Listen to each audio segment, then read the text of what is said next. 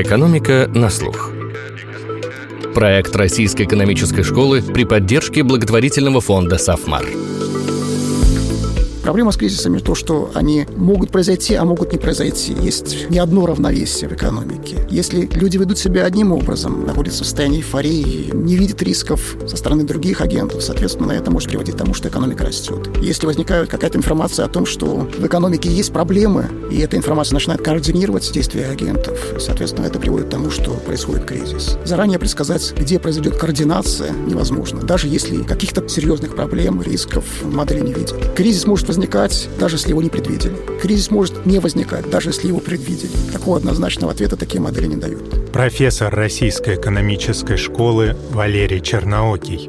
Во-первых, все-таки кризисы в чем-то друг на друга похожи, да, если мы готовимся к сценарию снижения цены на нефть, но оно там происходило раньше, может произойти и сейчас, поэтому подготовка к прошлой войне сегодня тоже поможет. Но кроме этого, можно строить гипотетические сценарии, мы, конечно, тоже делаем что-то, чего раньше не было. Мы понимаем, что есть нулевая вероятность того, что это произойдет, и это можем моделировать уже сейчас. Важно не просто все время готовиться к какому-то конкретному кризису, важно иметь инструментарий для реагирования на произвольный кризис руководитель службы управления рисками Сбербанка Джангир Джангиров.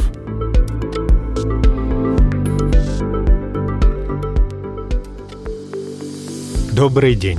Это подкаст «Экономика на слух». С вами Михаил Аверченко. Финансовые и экономические кризисы постоянно сотрясают отдельные страны и регионы, а время от времени и мировую экономику в целом. Россия за последние четверть века пережила четыре тяжелых кризиса. В 1998 году, 2008, 2014 и 2020. У российских кризисов были разные причины и природа, хотя как минимум один фактор регулярно вносил свой негативный вклад. Это падение цен на нефть. «Кто предупрежден, тот вооружен», гласит латинская поговорка. Но что или кто может предупредить нас о том, что кризис наступает или что он в принципе возможен? Есть ли стандартные первопричины кризисов, которые можно определить и подготовить страну, ее экономику, финансовую систему и жителей к тяжелым временам? Возможно ли избежать финансовых кризисов? А если полностью все-таки нет, то как к ним готовиться? Об этом мы поговорим с профессором экономики Российской экономической школы Валерием Чернооким и специальным гостем подкаста, старшим вице-президентом, руководителем службы управления рисками Сбербанка Джангиром Джангировым. Валерий, если бы все могли предвидеть плохое, то плохого бы, бы просто не было. И, во-вторых, генералы всегда готовятся к прошедшей войне. Даже если разработать пять сценариев, может случиться шестой или седьмой. Как тогда все-таки действовать? Все кризисы, финансовые кризисы, можно разделить на несколько типов. Нет такого слишком большого количества финансовых кризисов. Почему финансовый кризис затрагивает финансовую систему, финансовых посредников? Финансовая система многосторонняя, есть много сегментов у этой системы. Есть банковский сектор, есть фондовый рынок, есть страховые компании, есть международные инвесторы. Разные шоки затрагивают разные сегменты финансовой системы. Валютные шоки, очевидно, это шоки, связанные с притоком, оттоком международного капитала, недостаточности резервов, фиксацией курса на завышенном уровне. Шоки, связанные с банковской системой, это проблемы в самой банковской системе. Эти проблемы всплывают и начинают перекидываться на другие банки, возникает системный банковский кризис. Это тоже, в конце концов, может вылиться в серьезный экономический кризис. Проблемы с долгами очевидно, вызывают дефолт и реструктуризация долга, который тоже, опять же, может перетечь на реальную экономику, вызвать рост безработицы и падение выпуска. Проблемы на рынке жилья также нередко становились причиной проблемы не только в самом секторе жилья и ипотечного кредитования, но и в других финансовых секторах. Поэтому сказать, что финансовый кризис не может повториться, тот же самый, на самом деле нельзя. Все вовлечены в планирование. Семьи, правительство, компании. Если денег не хватает и нужны какие-то большие расходы, то все эти экономические агенты либо копят, либо берут кредиты. Объем информации, статистики, понимание того, какие финансовые возможности и последствия есть, он гигантский. Тем не менее, несовпадение желаний и возможностей очень часто приводит к кризису на семейном уровне, в финансовом секторе, мировому экономическому кризису.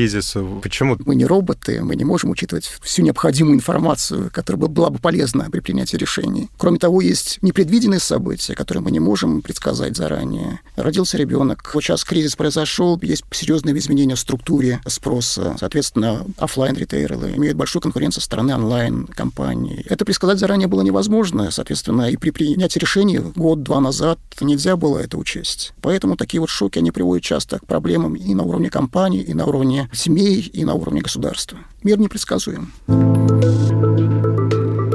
За постсоветский период Россия прошла через череду кризисов. И если в 1998 году рухнули крупнейшие банки, то в 2020 проблем в банковском секторе не было. Спад ВВП в последние кризисы сокращается. Можно ли говорить, что от кризиса к кризису последствия для России становятся все менее тяжелыми? Об этом мы спросим у руководителя службы управления рисками Сбербанка Джангира Джангирова. Для того, чтобы ответить на этот вопрос, надо вспомнить причины этих кризисов, да, и они каждый раз были разными. А еще ответ на этот вопрос зависит от того, как мы сравниваем последствия этих кризисов. В 1998 году доход населения упали очень сильно, например, ВВП упал меньше, чем в кризис 2008-2009 года. И если вспомнить первую причину кризиса, то в 1998 году кризис стал следствием очень высокой макроэкономической нестабильности в России. Высокие процентные ставки, огромный долг по сравнению с ВВП, несбалансированный бюджет, это все сделало неизбежным вот этот вот кризис. И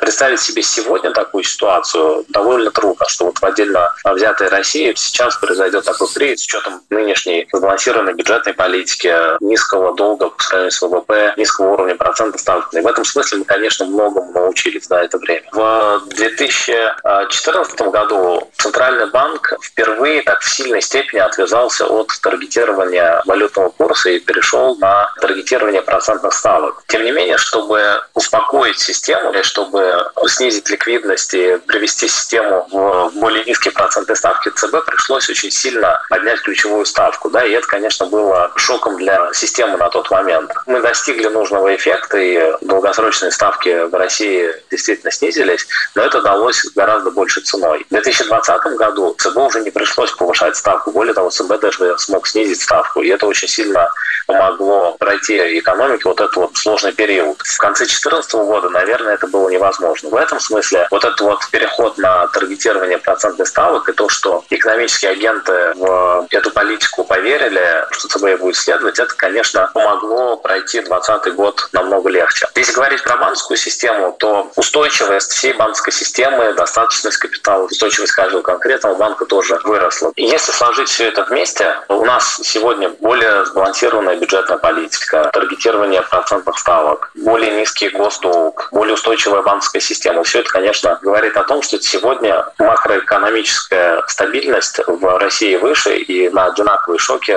реакция сегодня будет меньше, чем это было ранее. Но все еще, конечно, сохраняется высокая зависимость российской экономики от цен на комодити, в первую очередь на энергоносители. В этом смысле долгосрочное снижение цен на нефть, конечно, приведет к серьезным последствиям для ВВП.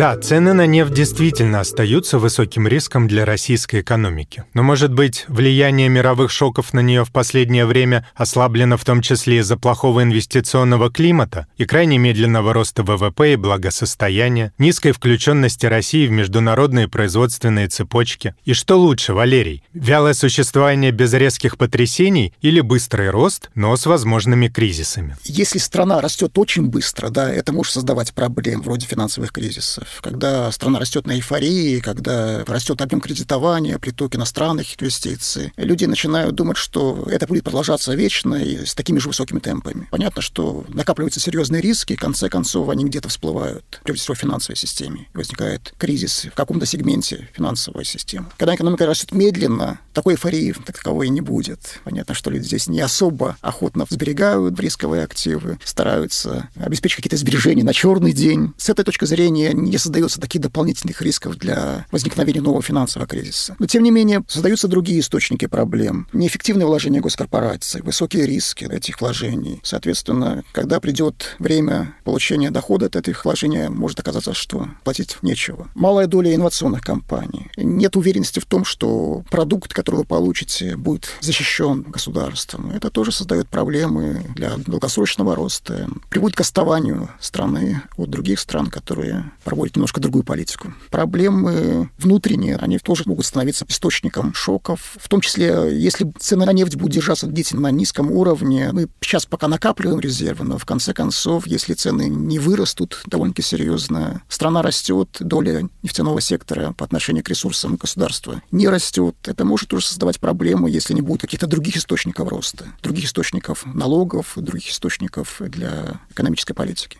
Как тогда действовать? Как действовать? Готовиться, да. Иметь резервы. Стабилизационный фонд, в принципе, здесь довольно-таки полезен в этом плане. Вырастать из штанишек нефтяной страны, становиться на какие-то другие источники долгосрочного роста, стимулировать инновации, создавать условия для малого бизнеса. Все это, в принципе, очень важно для любой страны, не только России. А какие страны чаще всего попадают в финансовый кризис? Есть ли определенные закономерности, которые к нему приводят? И связаны ли они с международными потоками капитала и привлекательностью либо непривлекательностью страны для внешних инвесторов? В длительное время ограничение движения капитала считалось анафемой макроэкономической политики, считалось, что рынки должны быть свободными, в том числе и международные рынки капитала. Но, тем не менее, мы видим, какие проблемы создает это для стран развивающихся. Сильная эйфория, которая возникает во время роста этого финансового цикла приводит к тому, что накапливаются серьезные риски в финансовой системе этих развивающихся стран, и, соответственно, когда по какой-то причине инвесторы убегают, начинаются серьезные проблемы. Сегодня ряд стран развивающихся используют различные инструменты, которые ограничивают приток иностранного капитала, прежде всего краткосрочного капитала. Прямые инвестиции, очевидно, очень полезны, и здесь, наоборот, все силы направлены на их привлечение. То, что касается портфельных инвестиций, краткосрочных заимствований и банков, и корпораций, инфляции, это может приводить к серьезным проблемам, да, и поэтому и Центробанки, и другие регуляторы пытаются ограничивать их за счет различных налогов, комиссий, ограничений, и, соответственно, иногда это срабатывает. До кризиса 2008 года, во время сырьевого бума, который наблюдался в течение, может быть, 9-10 лет, многие российские компании накапливали большие долги. Причем многие из этих долгов были перед иностранными кредиторами, долги в иностранной валюте. Продукцию, которую продают компании, да, эта продукция продавалась на внутреннем рынке. Соответственно, возникал такой по-английски currency mismatch, несоответствие валюты на стороне активов и пассивов. Когда происходит девальвация курса, это, очевидно, вызывает проблемы для компаний, для банков в том числе. И в 2008 году действительно все это произошло. Многие компании столкнулись с тем, что нужно выплачивать очень большие долги в иностранной валюте, а ресурсов не хватает. То же самое было и с банками. Долговые кризисы до сих пор были уделом развивающихся стран. Однако в 2020 году из-за пандемии прежде всего развитые страны, у которых есть такая возможность, у которых сейчас около около нулевые процентные ставки, чтобы помочь своим экономикам, значительно увеличили заимствование. Не ждет ли нас долговой кризис какой-то обозримой перспективе уже в развитых странах? Ну, кризисы в развитых странах тоже были недавно, да. Вспоминаем 2011 год, кризис в Греции, в Ирландии. Но, тем не менее, развитые страны в меньшей степени затронуты такими проблемами. Все-таки развитые страны привлекают ресурсы в национальной валюте. Проблема Греции была в том, что долг был номинирован в валюте, которую Греция не могла имитировать сама по себе, да, это евро. Проблемы для развивающихся стран, возможно, вызваны несколькими факторами. Первый фактор — это можно характеризовать словом первородный грех. Человек грешен в силу того, что он является наследником Адама и Евы, которые сотворили этот грех. То же самое касается и развивающихся стран. Они грешны сами по себе, потому что они развивающиеся. Есть большой опыт того, что эти страны проводили дефолты в прошлом, у них были серьезные кризисы валютные, и, соответственно, когда мы смотрим на страну с развивающимся рынком, мы очень осторожно относимся, когда вкладываем туда ресурсы. Поэтому все кредитование, которое направляется в эти страны, это обычно кредиты в иностранной валюте. Доллары США, евро, франках и так далее. И когда возникают проблемы, когда начинается отток капитала, когда возникает валютный кризис, очевидно, что долг еще сильнее вырастает, страны не могут обслуживать этот долг. Приходит очередной платеж, и страна становится на грани дефолта.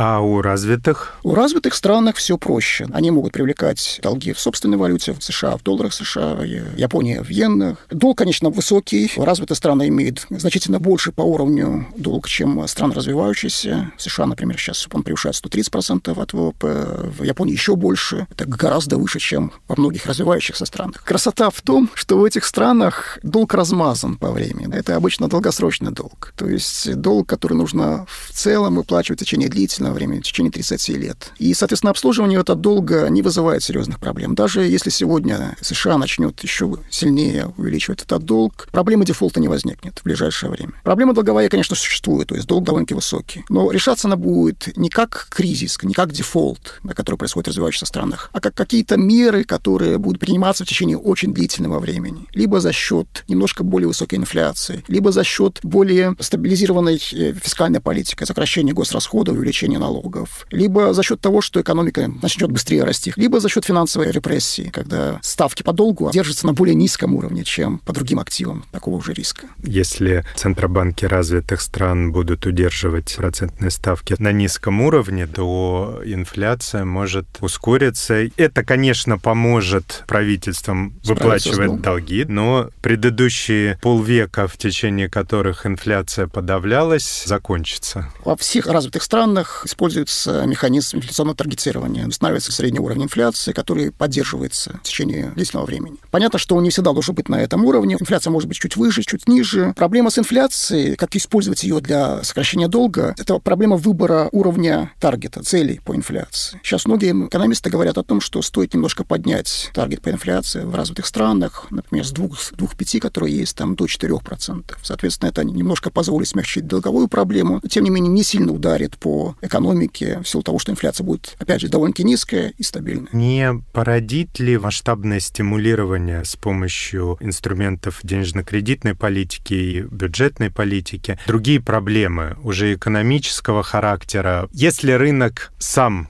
корректирует перегибы, то восстановление происходит быстрее и оно более эффективное. Не будет ли заблокировано созидательное разрушение, которое помогает рыночной экономике расти и становиться более эффективной, потому что сейчас многие компании, которые должны были бы обанкротиться, не обанкротились. Ну, мы сейчас говорим о зомби-компаниях, да, и о опыте Японии после кризиса 80-х, когда возникла проблема потерянного десятилетия, либо даже 20-летия. Да уже, сейчас, да, уже почти 30-летия. Почему возникли такие компании? Когда произошел кризис, да, 80-х, соответственно, эти компании, многие стали на грани банкротства, не могли обслуживать свои долги. И эти долги, по существу, висели на балансах коммерческих банков, которые не хотели их списывать. Они понимали, что если начнут списывать, то возникнут проблемы в самих банках. Они начинали рефинансировать долги этих почти умерших компаний. И это продолжалось длительное время. Но когда начинают финансировать одни компании, забираются ресурсы у других, нельзя отдать эти ресурсы другим компаниям. Зомби-компания — это обычно компания, которая имеет низкую производительность, да, они на грани смерти. Новые компании, инновационные компании, которые появляются, они более производительны, соответственно, они стимулируют экономический рост. И когда начинают перетекать ресурсы от живых инновационных компаний к зомби-компании, очевидно, это сильно бьет по экономическому росту в стране. Одна из причин, почему в Японии в течение длительного времени такой почти несуществующий рост, это то, что длительное время не решалась проблема зомби-компаний, зомби-банков. Есть риск того, что этого случится и сейчас. Да, и все об этом знают. За последние, наверное, 20 лет, не только в Японии, но и в других развитых странах, количество зомби-компаний довольно серьезно выросло. Нынешние программы помощи таким компаниям, очевидно, тоже придают стимул жизни для этих компаний и может в какой-то мере подорвать рост в будущем. Но здесь, опять же, не все так однозначно. Все это понимают, и поэтому и центральные банки, и другие регуляторы пытаются заставлять коммерческие банки списывать эти долги, либо отдавать их на баланс плохим банкам, либо накапливать буфер. Соответственно, многие банки после 2008 года накопили довольно серьезные резервы, вот такие вот плохие долги. Просто списывать эти долги и, соответственно, направлять уже ресурсы в более здоровым компаниям. Проблема здесь не только банки, здесь проблема еще государства, в США, по крайней мере, да, покупают довольно серьезные объемы корпоративных облигаций. И это тоже дает стимул этим компаниям жить. Ну, понятно, что это не будет продолжаться вечно. В течение ближайшего времени, когда начнется экономический рост, очевидно, что эти программы будут свернуты, и если компания не смогла привлечь ресурсы ресурсы в других местах, то придется подавать на банкротство. Есть еще отличие в политике, которую проводила США и в Европе в течение нынешнего кризиса. Если европейские страны, в том числе Россия, вводила мораторий на банкротство, каникулы налоговые, кредитные, то в США мораторий на банкротство не вводился. И, соответственно, количество банкротств в течение 2020 года довольно серьезно выросло. Не так, как в 2008 году, но тем не менее рост наблюдался. Европейские страны откладывают проблемы на будущее, да, соответственно, мы увидим вопрос банкротств в этом году, в следующем и так далее. Ну и, в принципе, все это понимают, банкротство будет происходить, я не вижу такой серьезной проблемы, но, тем не менее, риски есть.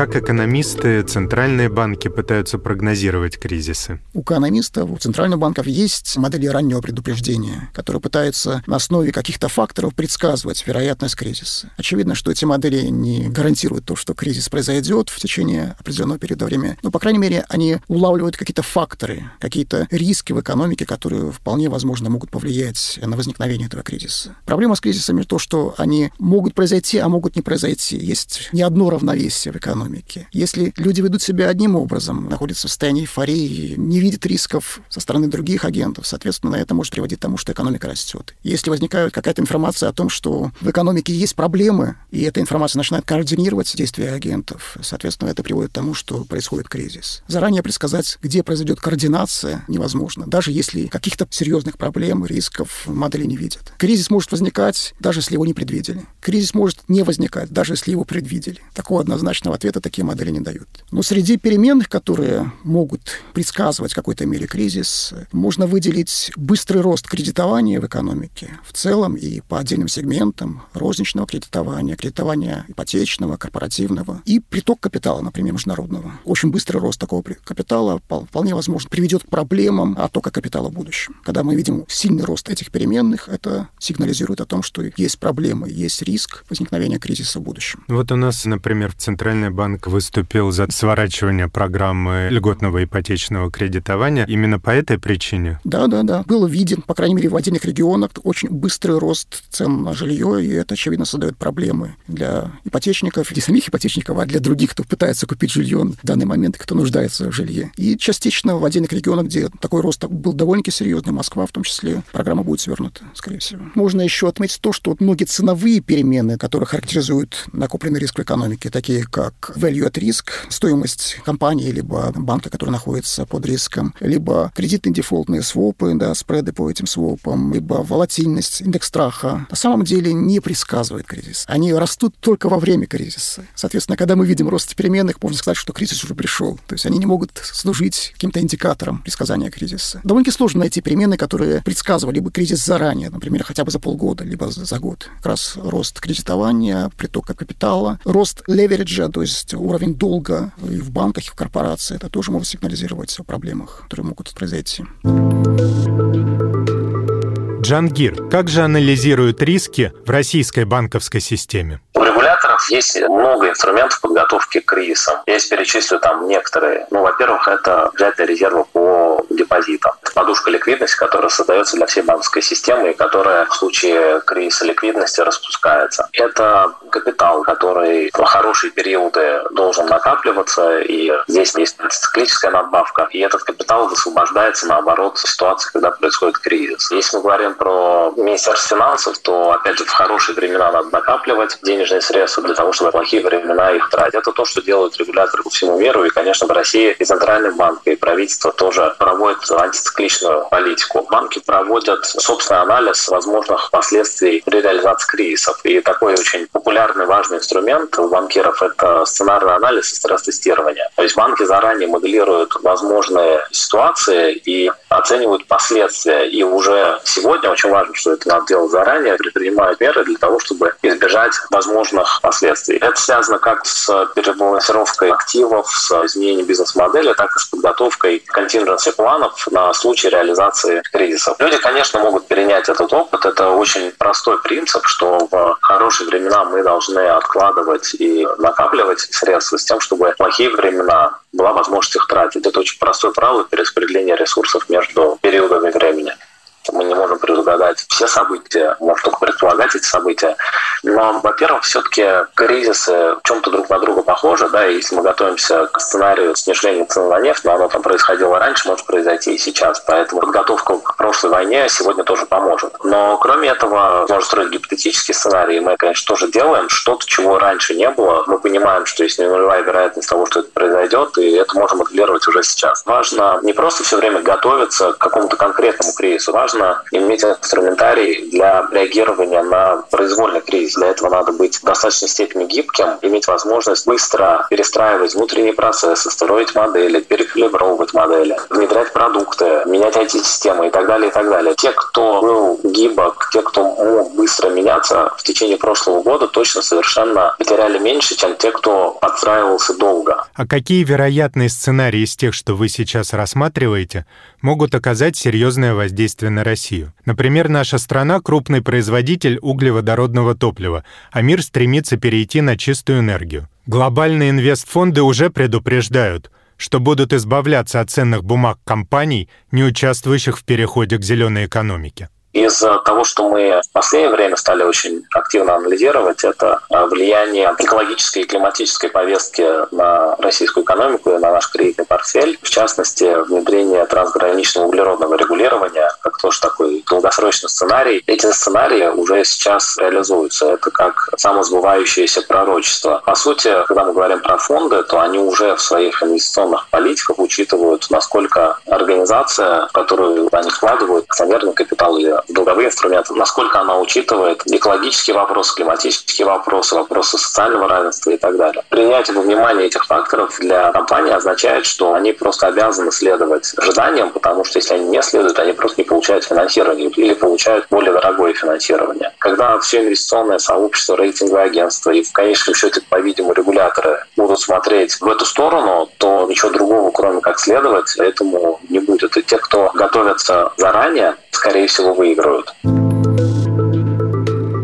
Предвидеть будущее нам не дано, и тем не менее мы все время пытаемся готовиться к непредвиденному. И помимо экономических и математических рисковых моделей, некоторые вещи из повседневной жизни могут служить предостережением. Например, подмечена связь между строительством небоскребов и кризисами. Перед Великой депрессией в США начали строить три известных небоскреба, включая Empire State Building. Башни Петронос в Куала-Лумпуре, самый высокий небоскреб в Азии в то время, стали возводить перед азиатским кризисом 97 года. В Москва-Сити перед 2008 годом хотели построить башню «Россия», конечно, самую высокую в Европе. А строительство отеля «Бурдж-Халифа», самого высокого здания в мире, совпало с долговым кризисом в Дубае в 2009 году. Я в это время был в Испании, учился, соответственно. То, что было в Москве, не застал, но много видел то, что происходило в Испании. Тогда тоже был серьезный бум на рынке жилья. Не только жилья для людей, но и коммерческого жилья. В том числе многие регионы строили дороги, аэропорты. Вот есть такой интересный пример в Испании. В этот период был построен аэропорт в городе Кастильон, в регионе Валенсия. Он сейчас стоит запущенный. Британский банк Barclays даже составляет индекс небоскребов. Интересный показатель, в том числе юбки, да, длина юбок у женщин. Но они на самом деле показывают уровень эйфории, настроения в да, стране. они показывают уровень настроения. Богатство, уровень кредитования они, в принципе, связаны как раз с быстрым ростом кредитования, долга в стране, с возникновением пузырей, тех же самых, когда растут фондовые рынки, растут цены на жилье, люди покупают, покупают, покупают, сберегают все меньше, покупают больше, берут все больше в долг, накапливают риски, и когда что-то происходит, какая-то проблема очень небольшая, это может вызвать каскад распродаж, упадет цена на жилье, упадут фондовые рынки, и возникнут новые проблемы. Люди начинают избавляться от долгов, начинают больше сберегать, меньше тратить. Это вызывает проблемы в экономике. Валерий, большое вам спасибо полном соответствии с латинской поговоркой мы постарались понять, существуют ли способы раннего предупреждения кризиса, которые могут вооружить нас для борьбы с ним. Определенные признаки, такие как сильный приток капитала, чрезмерный рост долга, необоснованное подорожание активов, хотя их покупатели будут уверены, что оно абсолютно оправдано, могут служить предвестником проблем. В периоды оптимизма людям часто свойственно думать, что риски, о которых они помнили в прошлом, по какой-то причине снизились, а то и вовсе исчезли, и все будет хорошо. Причем всегда. А надувание пузырей в том или ином секторе, на том или ином рынке может свидетельствовать иррациональная эйфория экономических агентов, таких как предприниматели, компании, правительства, участники финансовых рынков и даже домохозяйства. Мину замедленного действия, которое при срабатывании может приводить к разрушительным последствиям, представляет собой и сильная зависимость экономики от какого-то одного фактора. В случае с Россией это цены на нефть. Но эйфория может смениться жестоким разочарованием. Либо произойдет какой-то внешний шок, вроде пандемии коронавируса. Поэтому, несмотря на всю неопределенность относительно будущего, готовиться к нему нужно. Самое простое – это копить на черный день. Но есть и другие способы, о которых мы сегодня говорили. Это был подкаст «Экономика на слух». Слушайте нас на всех цифровых платформах, следите за анонсами в соцсетях Российской экономической школы и читайте тезисы на портале guru.nes.ru.